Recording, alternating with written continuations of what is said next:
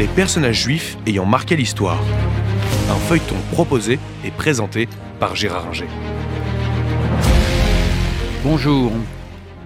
Nous avons fait depuis 2017 le tour du monde euh, des pays où euh, les juifs étaient présents en nombre suffisant pour qu'on raconte leur histoire. Et donc maintenant, à part aller sur la Lune, euh, je pense qu'il va falloir changer un peu euh, les choses. Donc, si vous le voulez bien, on va attaquer, si je puis dire, une série de personnages. Alors, des personnages juifs dans l'histoire, il n'en manque pas. Euh, je pourrais bien sûr le faire dans l'ordre chronologique et commencer par Abraham et puis terminer par euh, Netanyahou ou euh, d'autres.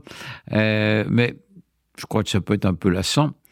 Je crois qu'il faut les prendre un petit peu en fonction de l'actualité qu'ils peuvent avoir euh, ou bien sinon prendre des personnages un peu intemporels. Mais actuellement, euh, l'actualité de personnages juifs est assez forte, puisque cette année 2023, j'ai repéré euh, trois films qui parlent de personnages juifs. Le premier par lequel on va commencer, si vous voulez bien, c'est l'enlèvement de Marco Bellocchio le réalisateur italien, qui parle de l'affaire Mortara. Je ferai suivre d'ailleurs, si vous en êtes d'accord, euh, l'affaire Mortara par l'affaire Finali, parce que c'est un peu la même chose un siècle après, mais l'issue n'est pas la même. Et puis, bah après, on parlera par exemple de Pierre Goldman, dans la mesure où il y a eu un film de Cédric Kahn, un très bon film aussi, euh, qui s'appelait Le procès Goldman. Et donc, euh, il est important de rappeler qui était Pierre Goldman, qui a été un personnage qui a marqué euh, en France son époque, dans les années 60-70 surtout.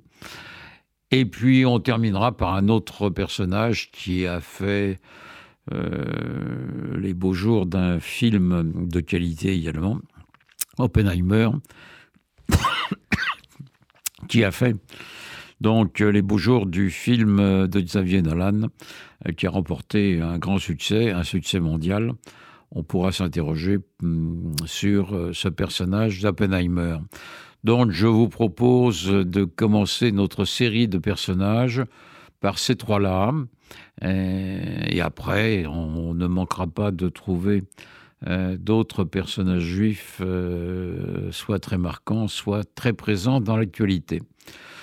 Euh, donc, si vous voulez bien, je vais commencer par l'affaire Mortara, qui fait donc l'objet du, film de, Marco Bellocchio, qui est un grand réalisateur italien qui a produit de nombreux films de qualité. Il a commencé à travailler dans les années 60 avec des films euh, comme euh, les points dans les poches. Et puis, euh, il a continué par, dans les années plus récentes, par un des films contre la mafia, en parlant notamment des repentis de la mafia qui ont permis de démanteler des réseaux.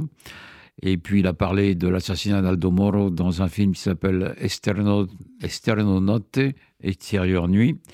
Et puis là, il a sorti un film qui s'appelle L'Enlèvement, qui raconte euh, l'histoire du petit Edgardo Mortara.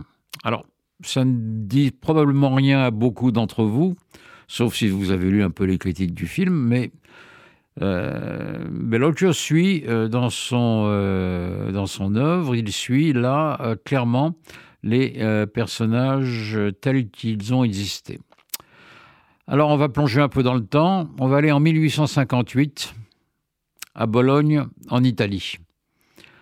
Bologne est une ville qui appartient à l'époque aux États du pape, l'Italie de cette époque étant euh, divisée entre plusieurs États, les principaux étant le royaume de Piémont-Sardaigne, la Lombardie-Vénétie qui appartient à euh, l'Autriche, euh, les États du pape qui s'étendent vers le nord mais qui comprennent également Rome, et le royaume des deux Siciles. Euh, pour, le, pour capitale Naples et qui comprend tout le sud.